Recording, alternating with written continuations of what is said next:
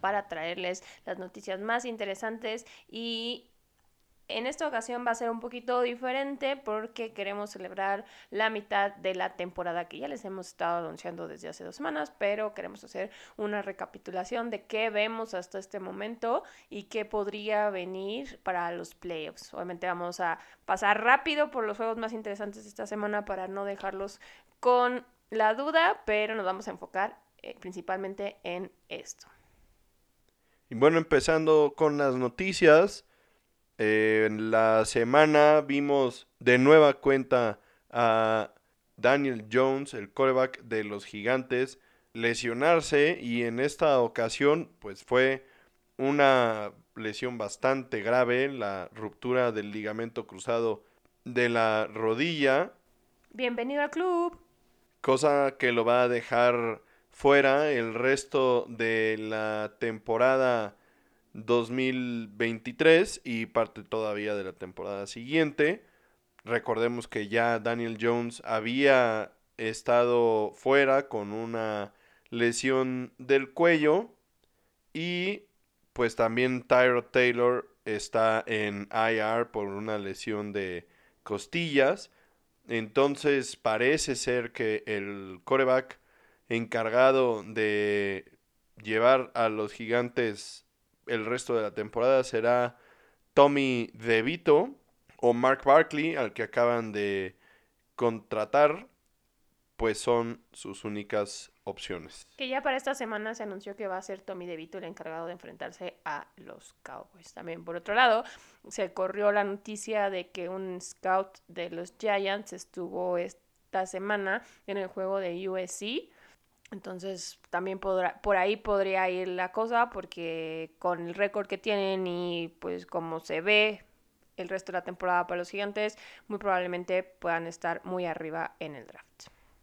Recordemos también que el problema aquí es que Daniel Jones firmó en marzo de este año una extensión de su contrato por cuatro años y 160 millones de dólares, algo que les advertimos a los Giants que no hicieran, pero como aparentemente nadie de los Giants escucha este podcast y deberían, sí lo hicieron y entonces para el 2024 tiene garantizado 35.5 millones de dólares, lo cual va a atar de manos también a los gigantes, si bien no es una cantidad muy grande, de todas maneras va a impactar en el tope salarial y entonces van a tener que hacer ahí algún tipo de movidas si quieren mejorar la situación y aunque Daniel Jones ya no sea su coreback principal, le van a tener que seguir pagando. Es correcto esto, ¿no? O sea, influye mucho este contrato que tiene Daniel Jones con la capacidad que pueden tener los gigantes para negociar contratos con algunos de los jugadores importantes que terminan contrato el año próximo. Uno de ellos, Saquon Barkley, ya sabemos que antes de esta temporada hubo mucho revuelo al respecto y pues claramente no tiene la intención de bajar sus expectativas y los gigantes pues no tienen forma de pagarle mucho más dinero. Entonces será interesante ver cómo se desarrolla esta parte de la próxima temporada y es desafortunado para los gigantes, pero ya platicaremos más adelante. Y bueno, mientras un coreback está fuera el resto de la temporada por un ligamento cruzado, otro coreback regresa. Y es que hablamos del el coreback de los Cardinals, Kyler Murray, que se planea juegue esta semana si no tiene ningún tipo de setback en su preparación y en su entrenamiento. Y bueno, esta sería la primera vez en el campo desde la semana 14 de la temporada 2022 cuando tuvo esta lesión. La verdad es que los Cardinals, ya hablaremos un poquito más de esto más adelante, pero están completamente perdidos. Nadie esperaba mucho más de ellos, pero la verdad es que no sé qué tanto venga a, ayudarlos en este momento Kyler Murray, quien ha estado fuera todo este tiempo y que ya habíamos comentado que tiene un historial de lesiones y que no había sido la respuesta que los Cards habían esperado. Entonces, la verdad es que qué bueno por él que regrese, porque además pues necesita tener visibilidad si quiere continuar con la carrera, porque también ya los Cards no creo que le vayan a tener mucha más paciencia, aunque también están atados por el nuevo contrato que le dieron, como en el mismo caso que Daniel Jones, pero todo es una incógnita con él, ¿no? Entonces, eh, ojalá le pueda ir mejor, le pueda lograr algo para rescatar, si no la temporada de los Cards, su futuro, ya sea en este equipo o en cualquier otro. Y hablando de corebacks que regresan a los campos de juego, tenemos una noticia importante, pues Carson Wentz está de nueva cuenta en un equipo y son los Rams de Los Ángeles los que decidieron darle una oportunidad si pasa las pruebas físicas. Recordemos que el buen Carson Wentz no había estado en un equipo esta temporada y esta oportunidad se la van a dar como backup de Matthew Stafford, quien ha estado batallando también con temas de lesiones y entonces pues buscan tener una opción más sólida como coreback de segundo equipo y será entonces Carson Wentz el encargado de suplantar a Matthew Stafford en caso de que se necesite. Quizá Carson Wentz es el nuevo Fitzmagic porque está ya siguiendo los pasos de este coreback errante que pasó por muchos equipos y de hecho él mismo hizo referencia a esta situación con el video que publicó hoy, donde lo vemos lanzar pases con ropa y equipo de todos los equipos donde ha estado el casco de un equipo, el jersey de otro, el short de otro, los tenis de otro, entonces a él mismo hace gracia de esta situación. Esperemos que pueda hacer algo porque también los Rams están en una situación bastante complicada. Esperaban que el impulso que les había dado Matthew Stafford en su primera temporada con ellos se mantuviera y en realidad no ha sido así. Por unas o por otras, en este momento por lesión, pero también parece que se empieza a hablar que los Rams podrían también estar en el mercado para, para un quarterback en el draft del siguiente año. Se dice que quizás sea este el año donde draften a un coreback en las posiciones más altas desde que draftearon a Jared Goff. Y bueno, pasando a lesiones de o noticias que no tienen que ver con corebacks. Primero vamos a hablar sobre Dallas Goddard, el ala cerrada de las Águilas de Filadelfia, quien sufrió una fractura del antebrazo en la victoria del juego divisional contra los Cowboys. Parece que va a requerir cirugía, lo cual se espera que lo deje fuera al menos cuatro semanas. Él ha perdido juegos en cada una de sus cuatro temporadas como jugador profesional.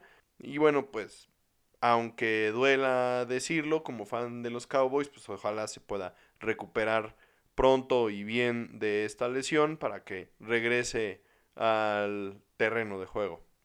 Por otro lado, otra de esas lesiones que también podrían afectar mucho a su equipo es la situación de Jamar Chase, el wide receiver de los Bengals, quien le dijo a la prensa que está lidiando con una lesión de la espalda que se agravó en el juego del domingo en contra de los Bills cuando al intentar ir por un balón bastante alto cayó completamente sobre la espalda. Él dice que ya traía algo, no como tal una lesión, pero sí algo en la espalda y esto vino a agravarlo le está costando moverse, está muy adolorido, no se cree que sea de todas maneras este, en esta ocasión una lesión, pero el head coach Zach Taylor comentó que es imposible saber si va a estar disponible o no para la semana 10 y que por el momento su situación es día a día porque pues va a depender mucho de cómo se pueda mover, de cómo pueda soportar este dolor, porque a fin de cuentas, como les menciono, no es una lesión, simplemente es un problema que desarrolló, que ya venía arrastrando y que se agravó, ¿no? Entonces veremos los fisioterapeutas que pueden hacer por él y qué, qué va a pasar, porque además es una pieza clave ahora que los Bengals están despertando y, y es un arma muy importante para Burrow, ¿no? Entonces habrá que esperar Porque además llega esto después del bye, ¿no? Entonces no tienen esa semana para descansarlo ya. Entonces habrá que estar muy al pendiente de, de qué va a pasar con Jamar Chase. Y por último hablamos de la lamentable lesión de Cam Akers, quien se rompió el tendón de Aquiles en la victoria de los vikingos en contra de los halcones del domingo. Como es de esperarse, se perderá el resto de la temporada. Es muy lamentable para Cam Akers, quien el año pasado ya se había roto uno de los tendones de Aquiles. Este es el de la pierna contraria. Pero pues desafortunadamente en años consecutivos Akers se pierde el resto de la temporada con lesiones del tendón de Aquiles.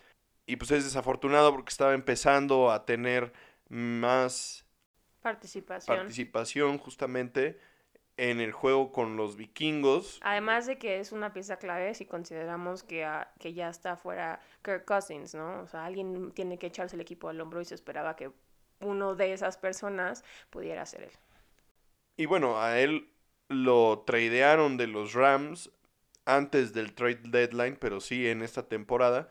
Y entonces, pues este era un, nuevo comienzo para él. Y, que esto se vea afectado por una lesión, pues es muy complicado, ¿no? Ya, digo, durante todo el, la parte de la off-season platicamos sobre la situación complicada que se vive con los corredores en general y, y, este tipo de, de, cosas, pues realmente no le generan ningún beneficio, ¿no? Independientemente del tema de la lesión, que lo hayan, que lo hayan tradeado a un nuevo equipo y que pues este desarrollo se trunque y, y ahora genera mucha incertidumbre, pues si el próximo año le van a dar una oportunidad los mismos vikingos o si va a tener que buscar un nuevo lugar y, y empezar a, a, la mitad de la temporada, porque pues no se va a recuperar para el inicio, entonces es, es difícil la situación para él.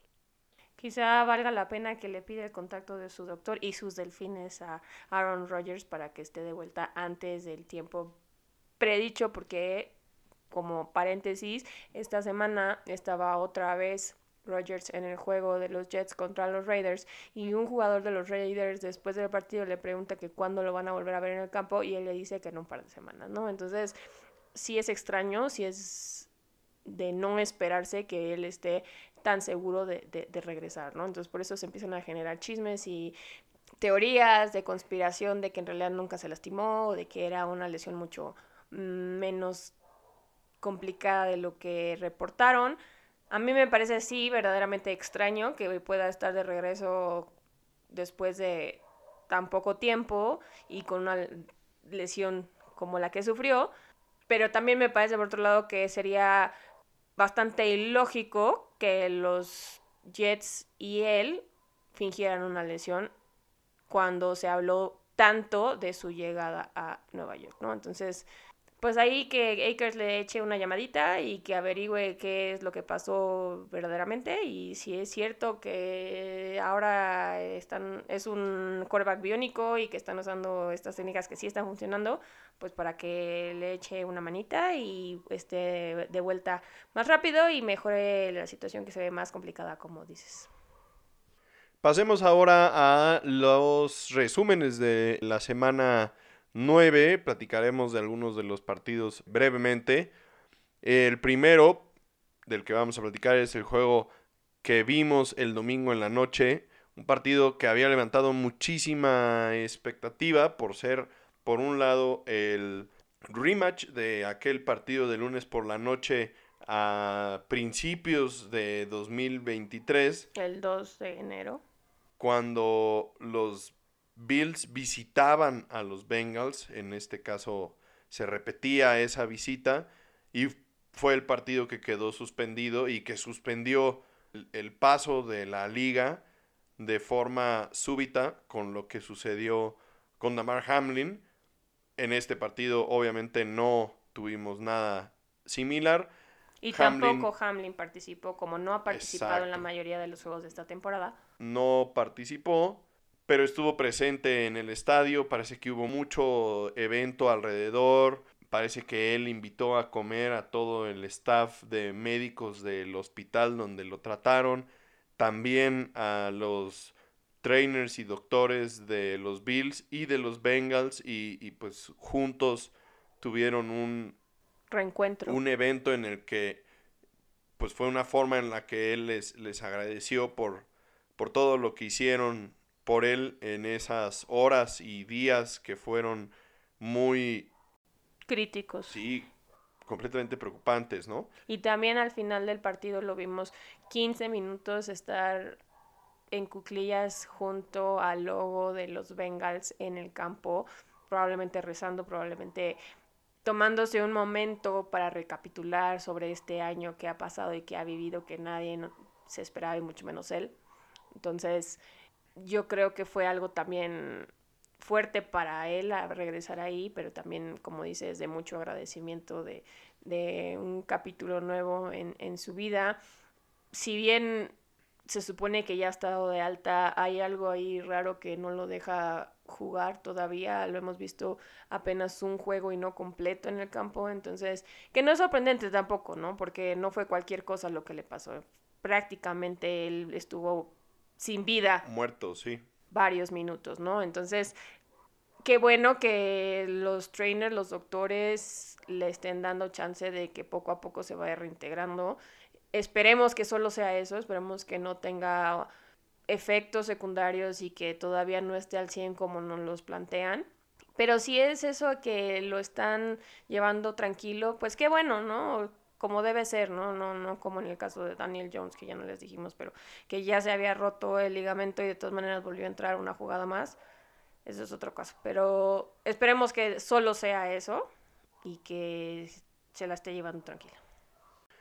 Y bueno, comentando un poquito sobre el partido, un partido que los Bengals prácticamente dominaron desde el inicio hasta el final y que termina 24 a 18 a favor del equipo local. Un partido en el que francamente los Bills siguen en, en, esta misma espiral descendente que parece que no termina y que parece también es inexplicable. Y por otro lado, unos Bengals que definitivamente están a la alza. Eh, Joe Burrow, después del inicio abismal que tuvo para esta temporada, ha tenido ya varios juegos consecutivos donde parece el mismo Joe Burrow al que estamos acostumbrados a ver. Tuvo 348 yardas y dos touchdowns. Y es de mencionar y de aplaudir el esfuerzo y el nivel que tiene la defensiva de Cincinnati porque en este partido dominaron completamente a la, a la ofensiva de los Bills que si bien empezaron bien el partido con dos drives de touchdowns consecutivos, después de eso se cayeron y no hubo más respuesta para lo que sucedió y pues unos Bengals a los que estamos viendo volver a levantar, ¿no? Pasamos ahora también al juego entre las Águilas y los Cowboys. Un juego que te tenía bastante preocupado, pero del cual tampoco querías hacerte ilusiones. Porque los Cowboys, como dijiste la semana pasada, eran visita en Filadelfia y eso pesa y pesa muchísimo, especialmente si estás jugando con el equipo con mejor récord de la liga. A fin de cuentas, no fue un problema tan grande como les representó los 49ers. Podría haberlo sido y no lo fue. Dallas, de hecho, casi gana en los últimos minutos después de que Filadelfia le regalara todo el campo con castigos. Empezaron el drive en, la, en su yarda 14 y estuvieron prácticamente en la red zone a 10 yardas de anotar, pero por los por también por la situación de los al puritito estilo de los vaqueros se pusieron el pie ellos solos, empezaron a hacer false starts y muchos castigos que los alejaron de la zona de anotación y finalmente se les acabó el tiempo y ya no hubo forma de concretar. El juego terminó 28-23, lo tenían a tiro de piedra, desafortunadamente no les alcanzó para superar a su mayor rival. Y aquí realmente lo rescatable fue que los vaqueros realmente se vieron como un equipo que puede competir, digo, iban ganando al medio tiempo, tuvieron chance al final, hubo dos jugadas que igual al puritito estilo de los vaqueros, o sea, no, no, no puedes concretar, te falta el detallito y, y o sea, son esas cosas que al final te cuestan este tipo de partidos como han costado en años anteriores, pero por lo menos no fue, como ya habías dicho, un robo en despoblado como, como lo que vimos contra los, los 49 que de plano ni las manos metieron, ¿no? O sea, fue, esto fue un partido entre dos buenos equipos, ese fue un partido en el que a los vaqueros los humillaron, ¿no? Y, y, eso sería lo rescatable, ¿no? Que fue un buen partido,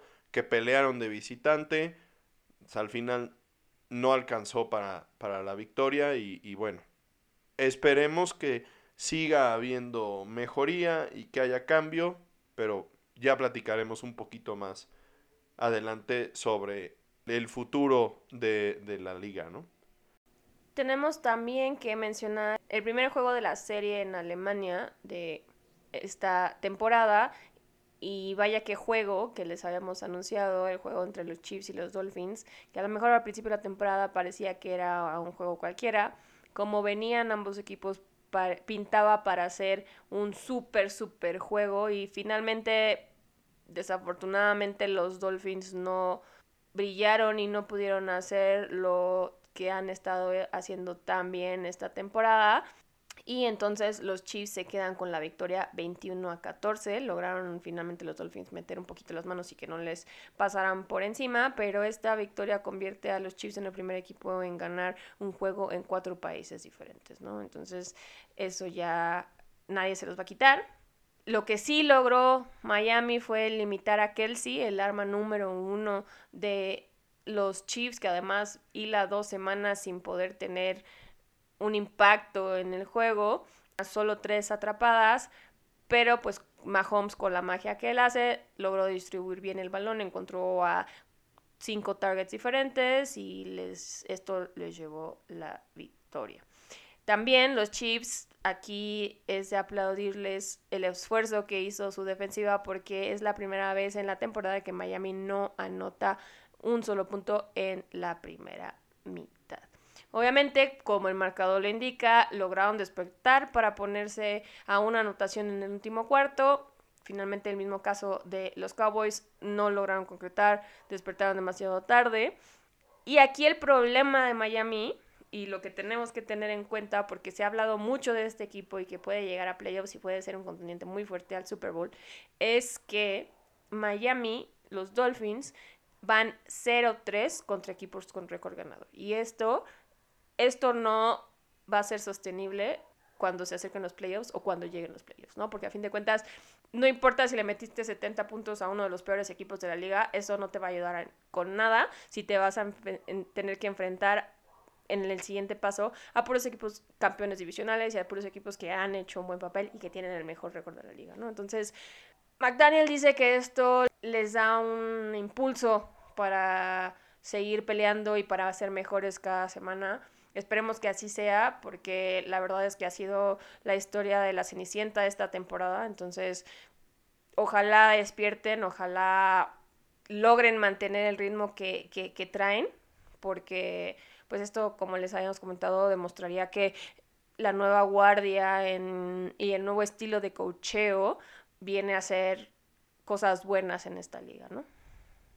Como mención honorífica tenemos el partido entre los Tejanos y los Bucaneros por el gran, gran día que tuvo CJ Stroud con cinco touchdowns. Este fue un partido muy emocionante con de ida y vuelta. De hecho, los Bucaneros se habían puesto arriba en el marcador al final y Stroud los llevó en un drive de último minuto para anotar y llevarse el partido con la victoria. Y esto es aún más impresionante si consideramos que los Texans tienen a 23 jugadores lesionados. prácticamente están jugando con el segundo o quizás hasta el tercer equipo de cada lado, ¿no? Entonces... Pensemos, 23 jugadores pues son 11 ofensivos y 11 defensivos. Prácticamente podrían, podríamos pensar que los equipos titulares de ambos lados del balón no están disponibles y digo, obviamente no es el caso, pero pues sí son muchísimos jugadores, la verdad. Y CJ Stroud está haciendo un papelón con todo y que el equipo está completamente para llorar en este sentido, ¿no? Porque lo hemos, los hemos visto jugar mucho peor en temporadas anteriores, pero no es una situación difícil en la, la que llega CJ Stroud, ¿no? Y las, los fans de Carolina cada vez lloran más, yo creo que a ver a estos, a estos partidos y estos resultados que tampoco tienen que desesperarse y también tienen que darle un poco más de tiempo y chance a Bryce Young de que agarre sus pasos.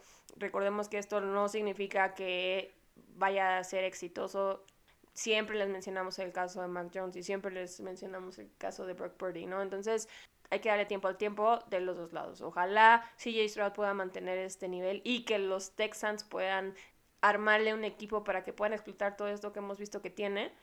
Y ojalá también que Bryce Young pueda levantar y pueda demostrar que tiene lo necesario y que lo demostró en el college, ¿no? Entonces hay que darles chance a ambos jugadores de desarrollarse un poquito más.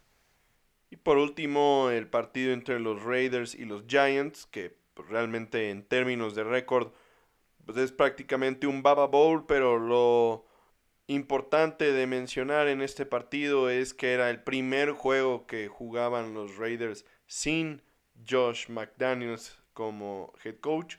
Ganaron, ganaron muy fácil contra un equipo de los gigantes que está completamente destruido. Y pues es también la primera victoria de Aiden O'Connor como coreback titular de un equipo. Y pues los Raiders festejaron como si hubieran ganado el campeonato. Muestra de lo desesperados que estaban de toda la situación que se vivía en el equipo. Da gusto que puedan darle la vuelta a la página, pero definitivamente hay que poner los pies en la tierra y, ubicarse en la realidad. Estos Raiders siguen siendo pues, un equipo mediano en esta temporada. Veremos si, si realmente pueden darle la vuelta a la situación y, tener una temporada un poco más decorosa. Yo creo que el, el paso, el primer paso y el más importante como bien dices, ya lo hicieron, ya es un equipo que anímicamente está completamente en otro canal y además está completamente en una situación diferente, ¿no? De, de, de, tener a George McDaniels haciendo las cosas que hacía, a tener ahora un coach que sorprendió a todos porque puso al equipo de dejó que el equipo de prácticas estuviera en la sideline viendo el, el, desarrollo del juego, que algo, algo que generalmente no vemos y que hoy les preguntaron que por qué lo había hecho y que finalmente él dijo que todos esos jugadores son parte del equipo y trabajan muy duro de lunes a viernes o de lunes a miércoles o de lunes a jueves y nadie los pela y nadie los ve y nadie ve ese trabajo tan grande que hacen para ayudar a su equipo y que ellos también merecen estar ahí, ¿no? Entonces, esa también es otra mentalidad como la que les decimos que trae ya los nuevos coaches y si bien no, a lo mejor no es tan joven como McDaniel o como otros coaches, traen ese chip diferente, ¿no? Y entonces a lo mejor esto sí les ayuda a a estos Raiders a mantenerse con el ánimo en alto y aunque a lo mejor ya van muy atrás en récord o a lo mejor no les va a alcanzar porque no tienen el talento suficiente, pues sí va a ser un buen primer paso para ellos, ¿no? Esperemos que, que, sea cierto, esperemos que se mantenga este ánimo y que esta actitud que demostró el coach, que además a nadie se nos hubiera pasado por la cabeza que se hiciera, eh, que es además un detalle que va a valer muchísimo con el equipo, ¿no? Entonces, Recordemos que ahorita es un coach interino y esto también le suma puntos a su causa para la próxima temporada. Bueno, y entonces como ya les platicó Daniela, vamos a dar un recorrido por la liga en este punto de la temporada, justo eh, ahora que son 17 juegos, pues la mitad está entre 9 y 8 partidos, entonces justo ahora después de la semana 9 algunos equipos tienen ya recorrida la primer mitad de su temporada, algunos otros ya llevan un poquito más, pero queremos aprovechar para platicarles y comentarles nuestra opinión sobre lo que hemos visto de esta temporada y, y algunas diferencias que hemos notado con respecto a lo que esperábamos que fuera, ¿no? Porque había muchas expectativas de varios equipos que han quedado mucho a deber. Y algunos otros que han salido adelante y que se esperaba que pues tal vez tuvieran un poco más de complicaciones durante la temporada. Entonces, vamos a empezar con la división este de la americana. Y recordemos aquí que en el inicio de, la temporada, pues la gran noticia y, y, la expectativa era el debut de Aaron Rodgers como coreback de los Jets y que también pues esperábamos que los Bills fueran el super equipo, digo otra vez levanto la mano y digo que yo pensé que los Bills podían ser campeones en el Super Bowl. Hasta ahorita eso no parece ser una predicción acertada. Y también hablábamos de que los Delfines tenían en Tua su gran duda, ¿no? Iban a llegar tan lejos como Tua los llevara y Tua no estaba, todavía nos preguntamos, pero en ese momento al inicio de la temporada, pues el tema era si podía protegerse, si realmente valía la pena que estuviera en el campo después de todas las conmociones que sufrió el año pasado y ahora después de la mitad de la temporada la narrativa de esta división en particular ha cambiado completamente, ¿no? Sí, la verdad es que, contrario a lo que veíamos, los delfines han tenido un gran inicio de temporada, algo que ya les hemos comentado semana tras, tras semana. Ellos van a la cabeza de la división. La verdad es que yo no esperaba esto por todas estas dudas que teníamos justo de Tua.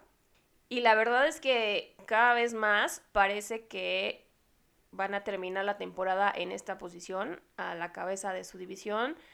Más por la situación del resto de la división que por ellos, por lo mismo que les comentábamos que van 0-3 contra equipos con récord ganador, ¿no? Es una situación que tal vez sí es sostenible en este momento para ellos, pero los Bills también están todavía muy detrás de, de ellos en récord. Si bien los Delfines llevan 6 ganados y 3 perdidos, los Bills tienen 5 ganados y cuatro perdidos, ¿no? Entonces todavía está bastante apretada la cosa, todavía se tienen que enfrentar entre ellos, entonces eso, eso va a decidir muchas cosas en esta división. Y además va a ser importante que los Dolphins no pierdan ese impulso y esa inercia que consiguieron en esta primera mitad de la temporada. Si quieren en verdad plantarle frente a unos Bills que aunque en esta temporada ha sido un, volado, todavía tienen 50% de probabilidad de ser buenos y 50% de ser malos, ¿no? Entonces no puedes dejarlo en probabilidades y veremos qué, qué logran hacer en esta segunda mitad los Dolphins. Para mí yo que este tema de que van 0-3 en contra de equipos con récord ganador puede ser un poco circunstancial. Yo creo que tienen capacidad y nivel para superar estos retos y estos juegos contra equipos de, de buen o de gran nivel, creo que pueden cerrar la temporada de forma fuerte. En estos últimos partidos recuperaron a dos defensivos muy importantes, uno de ellos Jalen Ramsey, y creo que, que sí tienen, están construidos y que la forma en la que Mike McDaniel ha coachado a este equipo los puede consolidar como campeones divisionales, considerando también que los Bills han sido víctimas de las lesiones. Ya hemos platicado de esto varias veces.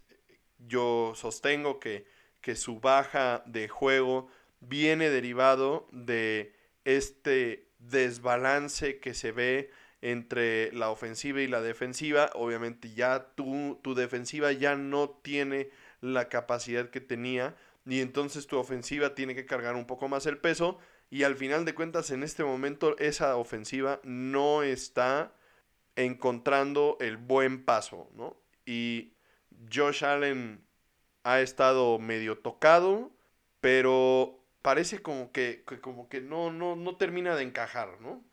Es un tema ahí medio extraño. No, no podemos poner exactamente el dedo sobre el renglón y, determinar exactamente lo que, lo que puede estar sucediendo. Empieza a especularse con la posibilidad de que el coordinador ofensivo que sustituyó a Brian Dable, que ahora está como head coach en los Gigantes, Ken Dorsey, no ha terminado de, de agarrarle el hilo al talento que tiene y entonces el sistema no, no lo está explotando esto está empezando a, sonar y puede ser que sí sea cierto, ¿no? O sea, que vaya por ahí el tema.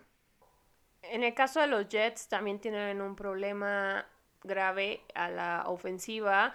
La situación de Rogers ya sabemos que no duró nada. O sea, en la primera serie ofensiva del primer juego de temporada fue cuando se lesionó, entonces prácticamente no lo hemos visto ser parte de esta ofensiva y a partir de entonces Zach Wilson tuvo que tomar la batuta del equipo, ser el coreback de primer equipo. Al principio veíamos una diferencia en él, se veía que Aaron Rodgers lo había coachado bastante bien, que iba a ser una buena temporada para él estando detrás de Aaron Rodgers.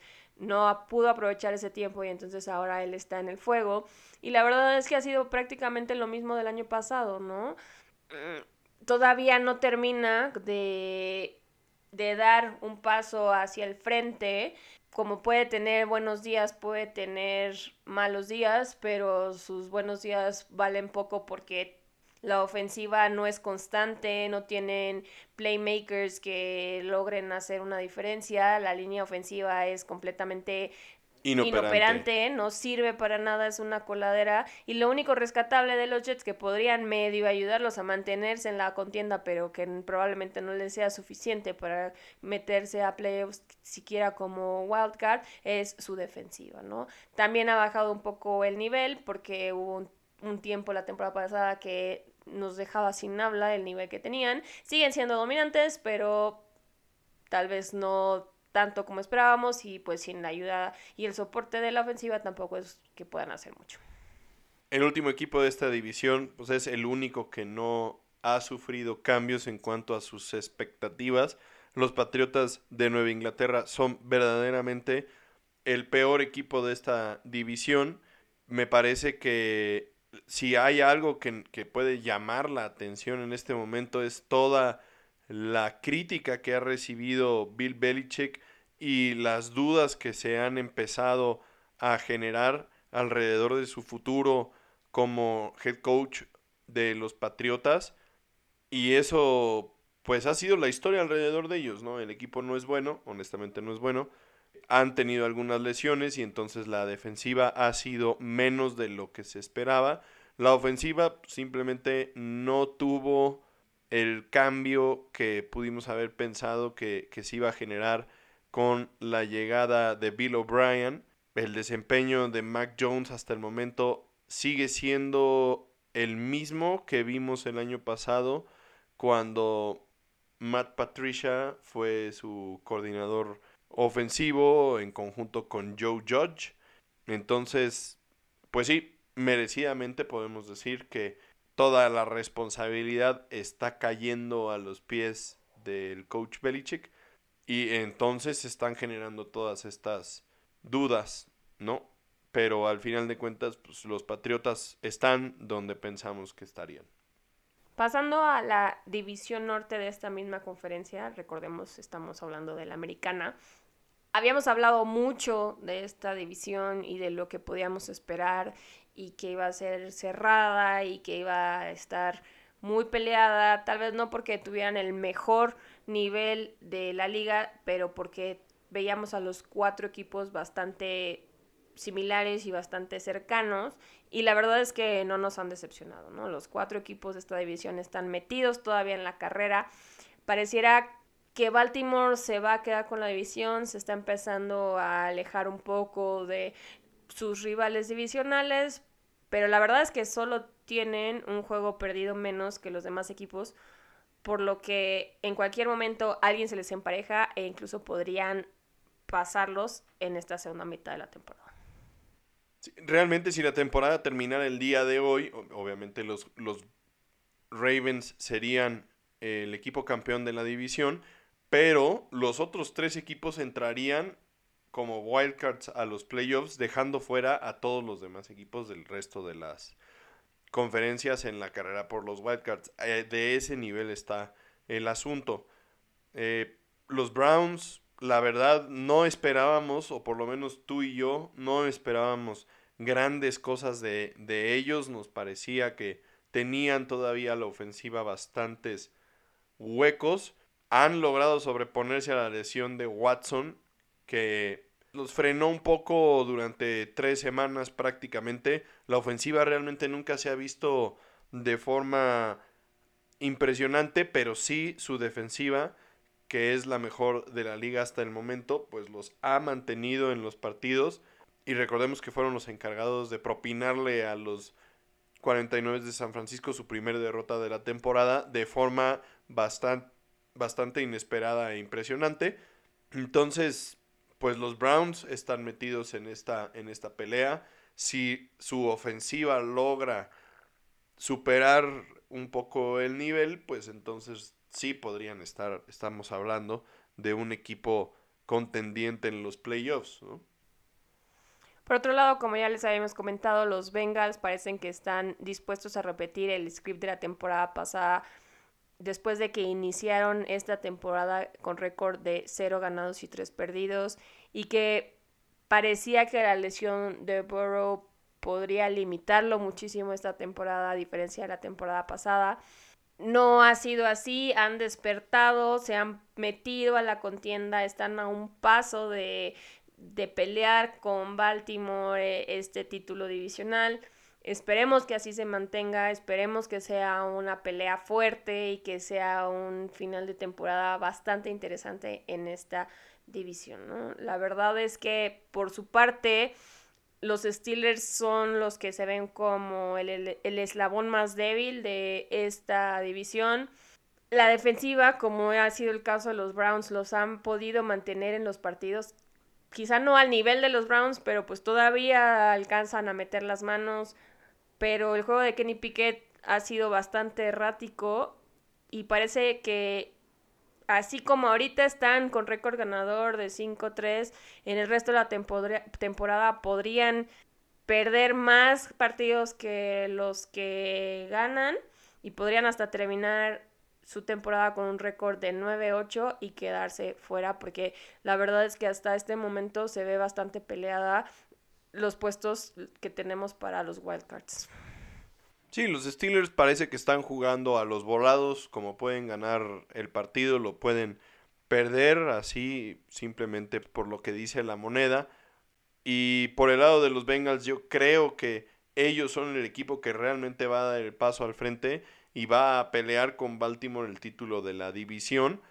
De igual forma, como ya lo comenté, cualquiera de estos cuatro equipos, o más bien los cuatro equipos, no me sorprendería que terminaran entrando a los playoffs los cuatro, porque hasta el momento pues han tenido la capacidad de estar ahí metidos, ¿no? Incluyendo a los Steelers que concuerdo completamente con lo que dices, bien podrían terminar cuatro ganados y cinco perdidos para terminar con un récord mediocre, ¿no? O sea, de 9 y 8 y que pues, simplemente te quedes fuera.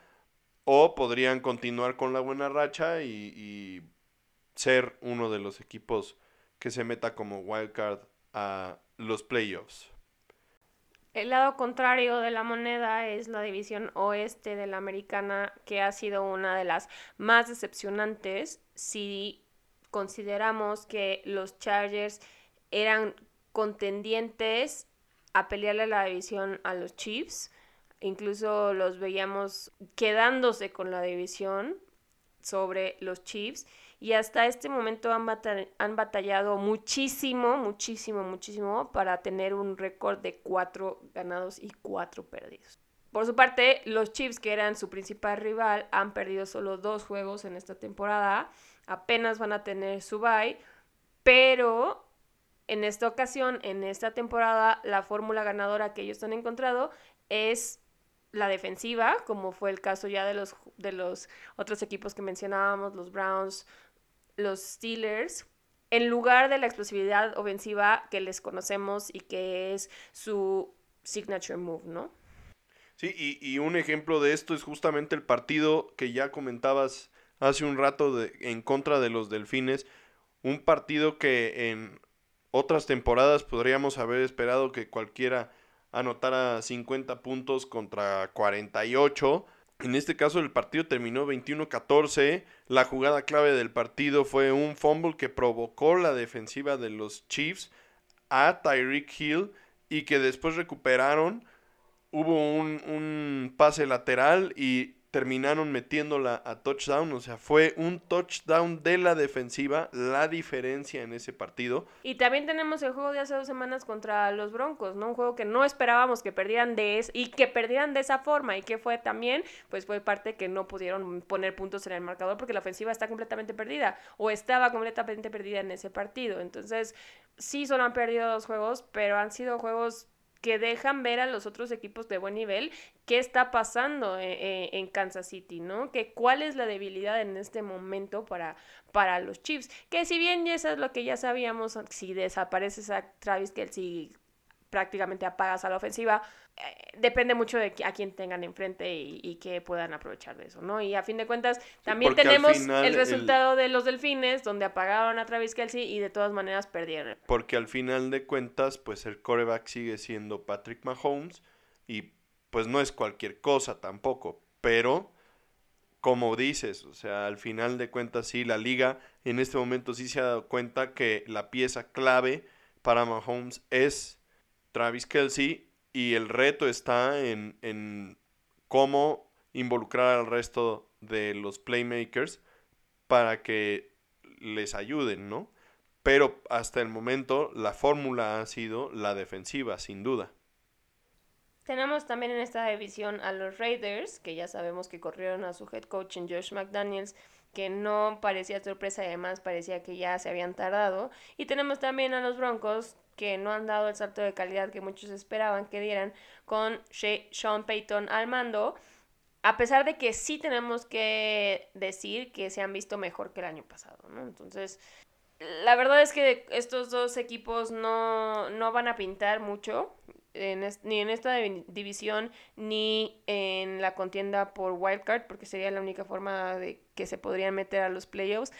Obviamente, bueno, los Raiders tal vez podría ser si, si ahora con el cambio de coach realmente cambian las cosas y, y como ya mencionabas hace rato, si el, el ánimo de este equipo realmente logra llevarlos, ¿no? Jalarlos hacia otro nivel, podrían todavía ser como el último wild card. Bueno, es que a eso iba, ¿no? O sea, con el caveat de que es la NFL y todo puede pasar, ¿no? Así como los Raiders, como dices, pueden despertar y tener un muy buen ánimo y meterse y colarse como los como wildcard. Puede haber otros equipos que van muy bien y que al final de cuentas se desinflen y entonces también eso nivele las cosas para los Raiders y se metan por ahí, ¿no? O sea, Sí, o sea, este es el playoff picture en este momento, ¿no? La foto ah, del, terminando la semana 9. Pero este como comentábamos hace rato, o sea, si, por ejemplo, si los Steelers que en este momento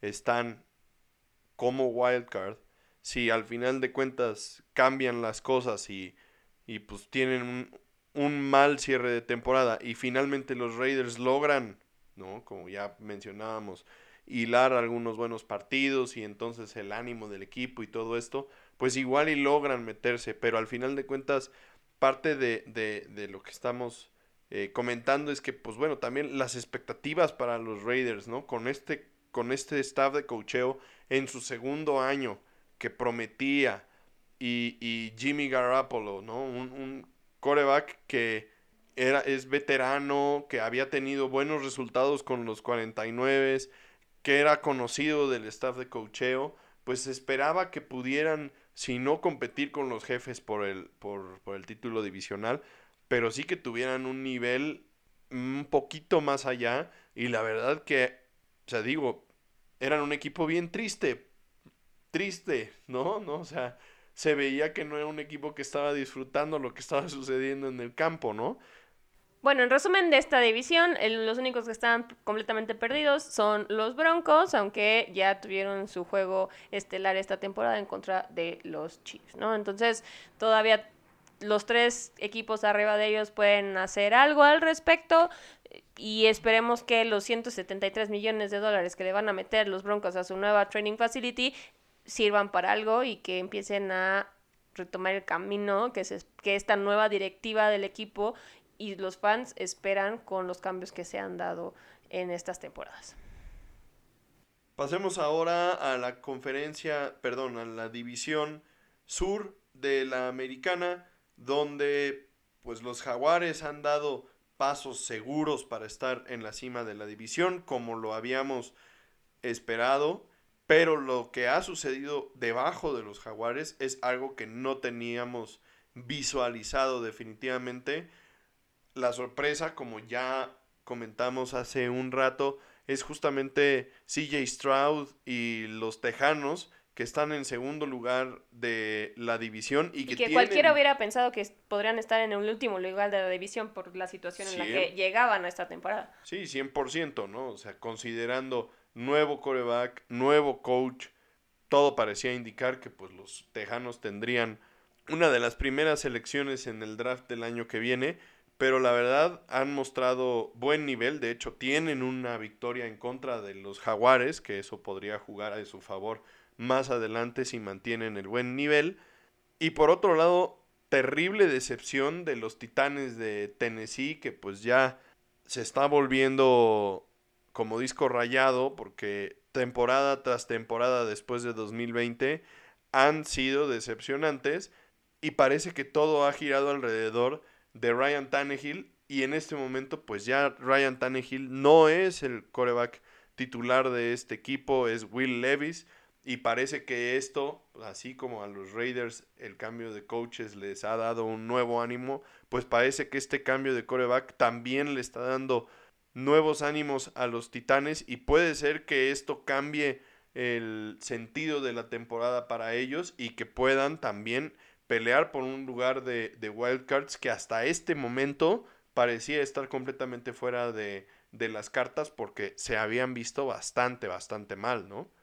Por otro lado, tenemos también el caso de los Colts y en, en la situación en la que estaban, la preocupación más grande era que su coreback novato Anthony Richardson no pudiera protegerse, no supiera cómo protegerse y esas preocupaciones de principio de temporada se volvieron finalmente realidad, desafortunadamente para los Colts y para Anthony Richardson, y va a terminar perdiéndose el resto de la temporada por una lesión del hombro y una cirugía que va a requerir esta lesión del hombro.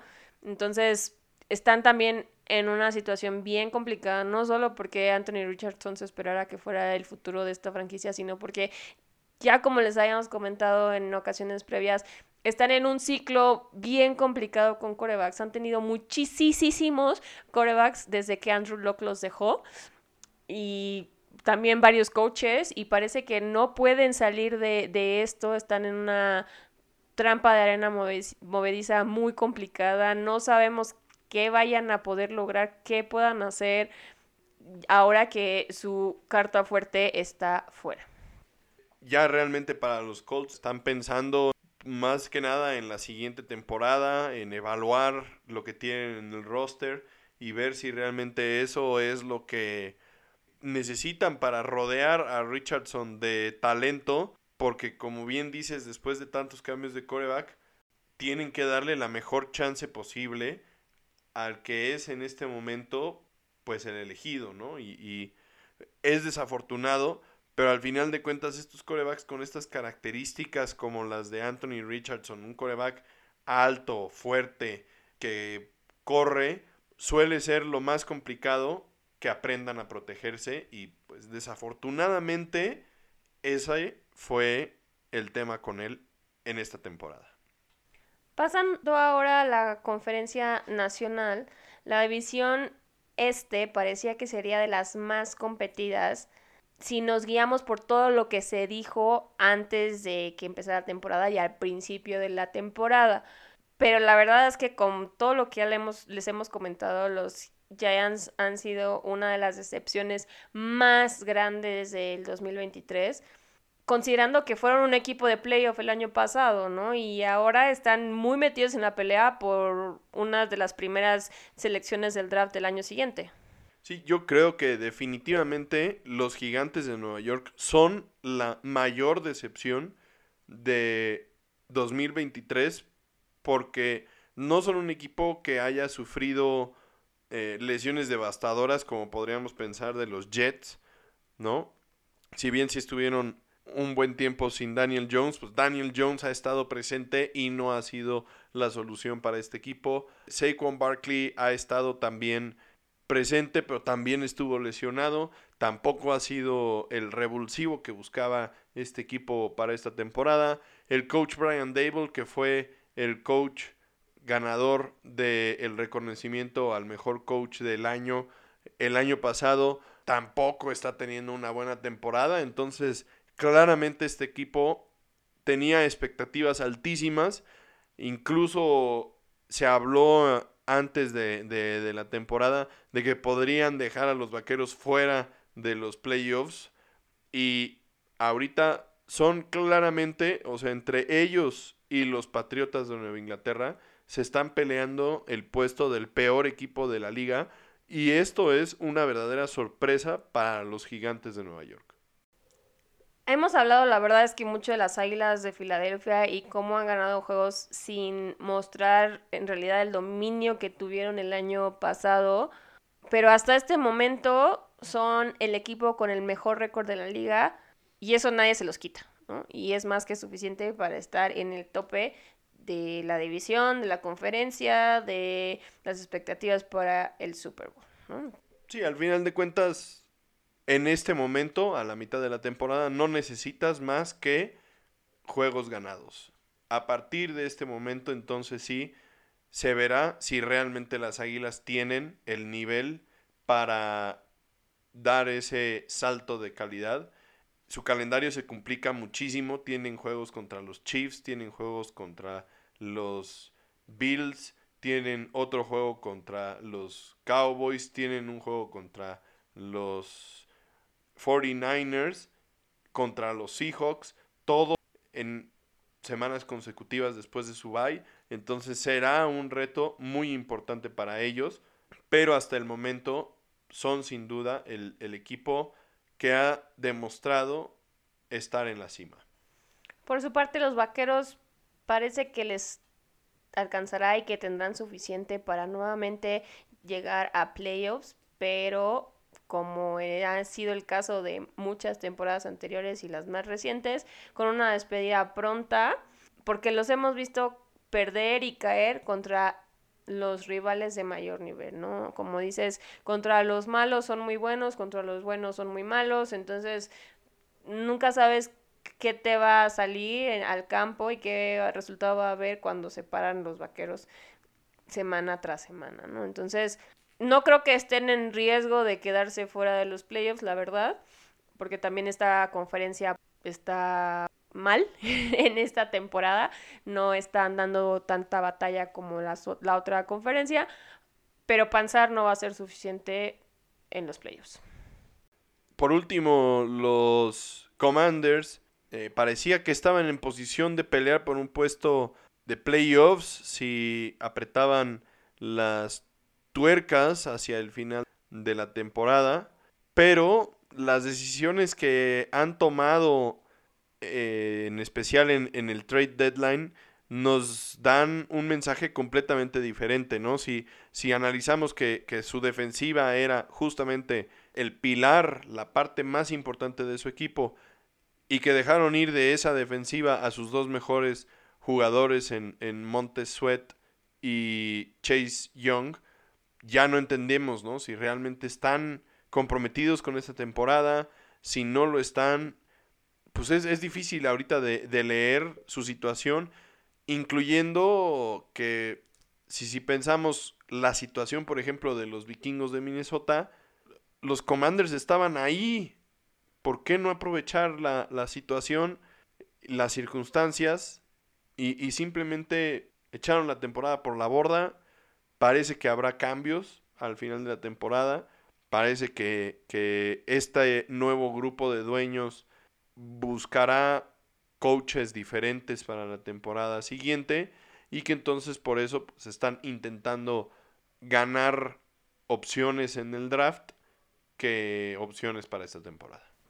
Y aquí el perdedor terminaría siendo Eric Bienemi, ¿no? Que acaba de llegar al equipo y que dejó el reino que le iba a tocar en, los Chiefs para tomar este riesgo.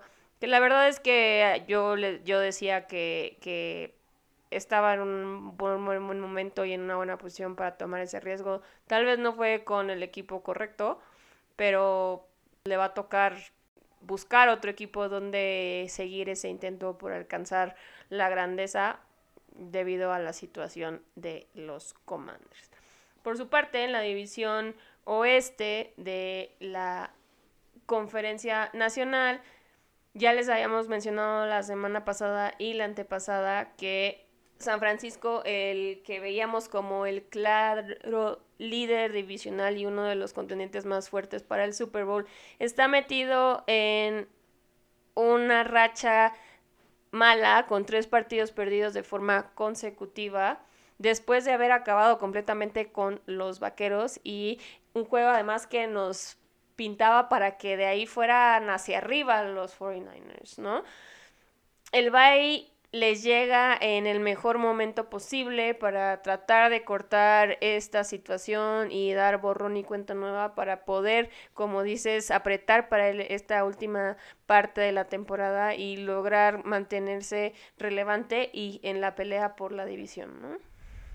Por su parte, los Seahawks están ahí pisándole los talones, ¿no? La semana pasada ya fueron líderes divisionales Desafortunadamente tuvieron una derrota durísima en contra de los Ravens y entonces nuevamente San Francisco los brinca sin jugar en el standing, pero los Seahawks realmente son un equipo que tiene la capacidad de pelear por esta división, de meterse a los playoffs, de incomodar a cualquiera y, y pues realmente estos dos equipos están ahí para llevarse la división la segunda mitad de la temporada nos trae los juegos entre ellos dos. Ambos no se han enfrentado en esta primera mitad de la temporada. Entonces va a ser muy interesante lo que suceda en estos partidos. El resultado de estos partidos puede cambiar la historia de esta división de forma muy importante, ¿no? Si cualquiera de los dos llegara a barrer al otro, pues entonces definitivamente la historia se habría contado. Si llegaran a dividir los partidos, entonces todavía va a haber mucha pelea entre ellos porque los récords pueden ser muy similares, ¿no? Por su parte, los Rams y los Cards están justo como pensábamos que iban a estar. Ninguno de los dos tiene un nivel competitivo, no pinta en esta división, si bien se está peleada en el tope, ellos no van a poder ni meter las manos. Quizá él les gane por ahí algún alguno de los rivales divisionales, pero va a ser una victoria que no va a representar mucho en términos de récord y en términos de sus probabilidades para los playoffs. Si acaso la historia aquí es que Kyler Murray va a regresar, seguramente jugará, ¿no? Se había especulado mucho que posiblemente aunque pudiera regresar en la temporada, no regresaría porque los Cardenales estarían completamente fuera de cualquier posibilidad de playoffs pero parece que, como ya mencionabas, este nuevo staff de cocheo con el coach Cannon van a, buscar, averiguar qué es lo que tienen en Kyler Murray y evaluar un poquito la, situación y, ver si, si realmente esa es la dirección a la que van a ir. A mí me llama la atención realmente la posibilidad de que este staff de cocheo digan, ¿saben qué? Kyler Murray no es para nosotros, vamos a buscar algo nuevo, porque lo que sí es un hecho es que estos Cardenales de Arizona seguramente estarán en los primeros picks del draft y entonces tendrán opción de draftear un coreback de alta categoría en el draft del siguiente año. En la división norte de la Nacional tenemos a un equipo que tampoco esperábamos que estuviera en esta situación como líder divisional y como un equipo que ha volteado miradas y ha levantado sospechas en los Leones de Detroit, que quienes pueden competir con cualquiera y con cualquier equipo que se les ponga enfrente, pero también tienen la capacidad de en un mal día verse completamente inoperante sin razón alguna. La verdad es que la lesión de David Montgomery sí ha tenido una repercusión muy fuerte en el nivel de la ofensiva, pero parece ser que han logrado que el novato Jamir Gibbs empiece a despertar y empiece a levantar el nivel de esta misma ofensiva.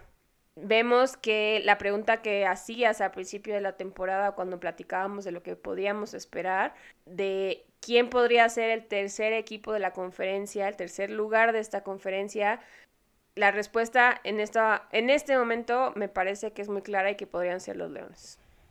Yo, o sea, creo que ese era el tema, ¿no? Al principio de la temporada.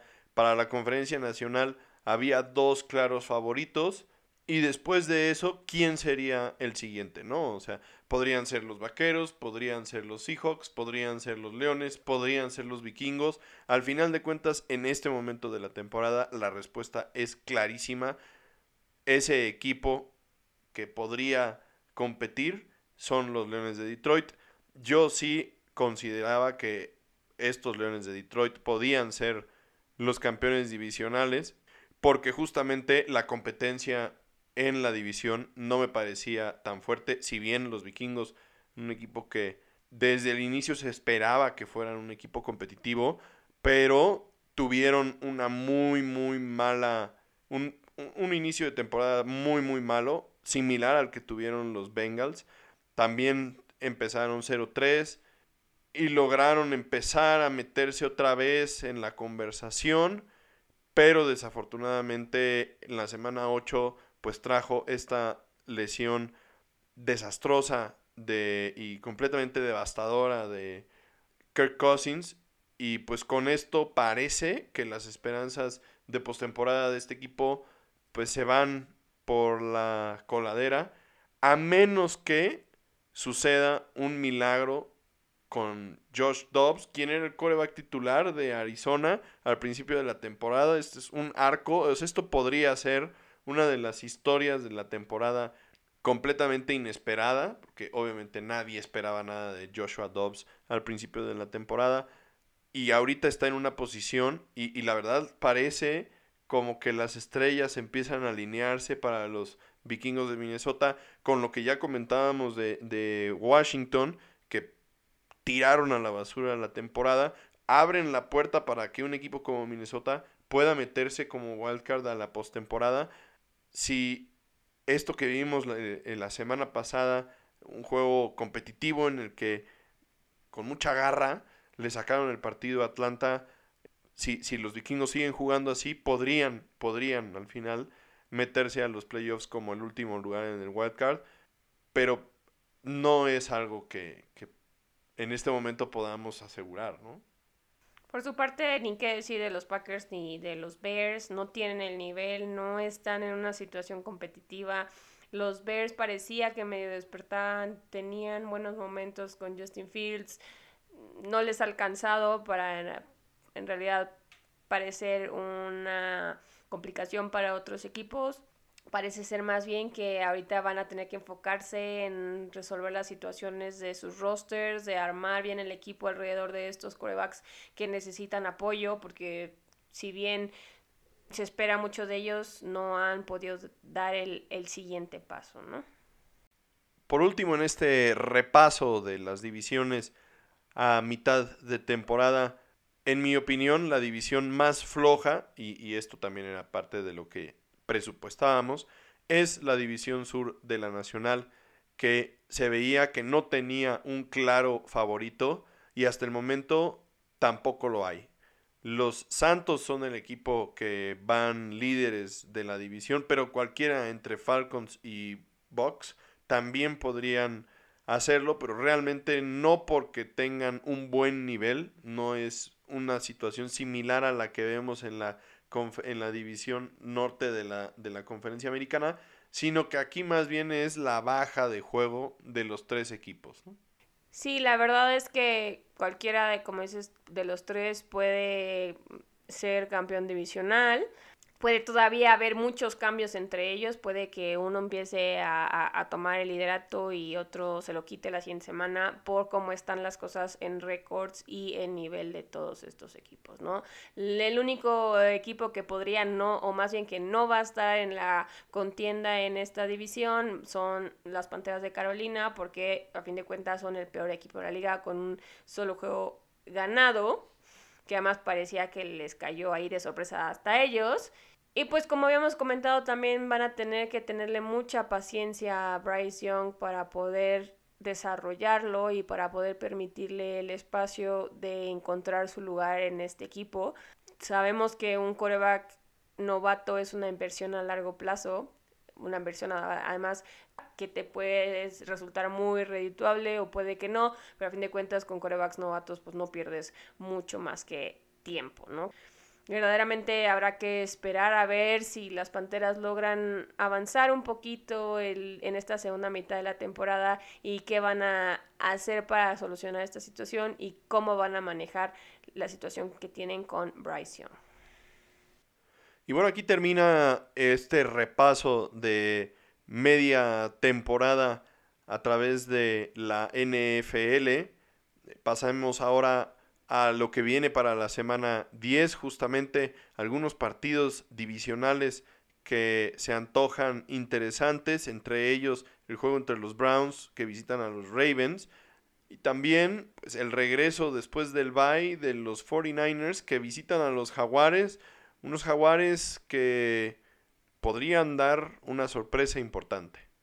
Por otro lado también tenemos el juego entre los Saints y los Vikings por Interesante por todos los motivos que ya les comentamos en, en, las situaciones dentro de sus divisiones de cada uno. Los Saints visitan a los Vikings, entonces va a ser la segunda prueba de fuego para Josh Dobbs y los Vikings de ver si realmente todavía tienen oportunidad de mantenerse a flote y de mantenerse en la contienda. Y como último juego interesante les dejamos el Sunday Night Football entre los Jets y los Raiders, que tal vez para muchos no sea el mejor juego para estar en prime time. Muchas Muchos fans pedían que lo flexearan, que lo cambiaran, pero a mí me parece que es bastante interesante en las situaciones en las que se encuentran estos dos equipos, ¿no? Los Jets tienen que tratar de resolver su situación a la ofensiva, ver qué pueden lograr en lo que regresa Aaron Rodgers en un par de semanas, según él, y los Raiders vamos a ver si realmente fue cuestión de suerte o si de verdad este cambio anímico y, este cambio al mando y en los controles, tanto del lado de los head coach como de los del coreback titular puede ser una situación que los lleve al éxito en la segunda mitad de la temporada.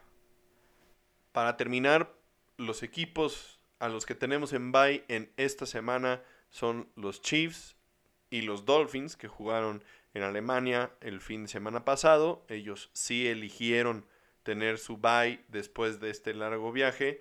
También tenemos a los Rams y a las Águilas de Filadelfia, que cabe mencionar el bye les cae en muy buen momento porque después del partido de los Vaqueros se reveló que el buen Jalen Hurts está lidiando por ahí con una pequeña lesión en la rodilla. Mm, ellos comentan que no es nada de qué preocuparse ni que fuera necesario de reportar, pero vaya que les cae bien el, el descanso para que pues pueda terminar de, recuperarse de esta pequeña lesión, ¿no? Y bueno, ya finalmente llegamos al final de otro episodio más de su podcast favorito de Tocho Morocho. Esperemos que les haya gustado el recuento de los daños que les hemos traído y lo que podemos esperar para la segunda mitad de la temporada. Obviamente no somos adivinos, solo podemos tratar de especular con lo que hemos visto. Recordemos y lo que siempre decimos, todo puede pasar en esta liga y en este deporte. Por más que se vea algo muy claro, puede que cualquier cosa pase y eso cambie completamente. Hasta este momento no tenemos ningún equipo que haya asegurado su pase a playoffs, entonces todavía todo está completamente abierto, todo puede pasar. Lesiones, contrataciones, despidos pueden hacer la diferencia para bien o para mal para estos equipos. Disfruten de este fin de semana de fútbol americano. Todavía nos quedan ocho semanas de fútbol americano de temporada regular. más los playoffs. Esto no está todavía cerca de terminar. Sigamos disfrutando de este tremendísimo deporte que nos apasiona. Compartan con su familia, compartan este podcast con todos sus amigos, conocidos, novios, novias, hermanos y hermanas. Nos vemos la próxima semana en De Tocho Morocho. Nuevamente, fans que nos escuchan desde Alemania, disfruten tener a la NFL en su país. Nos vemos aquí la próxima semana, como dice Jason. Cheers.